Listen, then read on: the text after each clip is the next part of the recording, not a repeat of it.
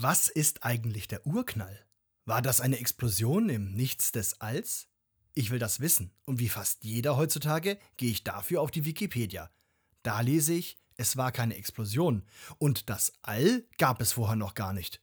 Urknall nennt man die extrem schnelle Ausdehnung einer Singularität, aus der ein Raum entsteht. Singularität? Das meint ein einzelner Punkt. Das finde ich interessant. Ein einzelner Punkt, aus dem alles, was wir kennen und noch nicht kennen, entstanden sein soll? Eine Expansion aus Materie und Licht. Unweigerlich muss ich dann an den Anfang der Bibel denken. Gleich im dritten Vers steht, Gott sprach, es werde Licht und es wurde Licht. Was also ist diese Singularität, diese Expansion von Materie und Licht, dieser sogenannte Urknall? Für mich ist die Antwort klar. Das ist die Stimme meines Schöpfers, der das Universum ins Leben ruft. Und es ist gut.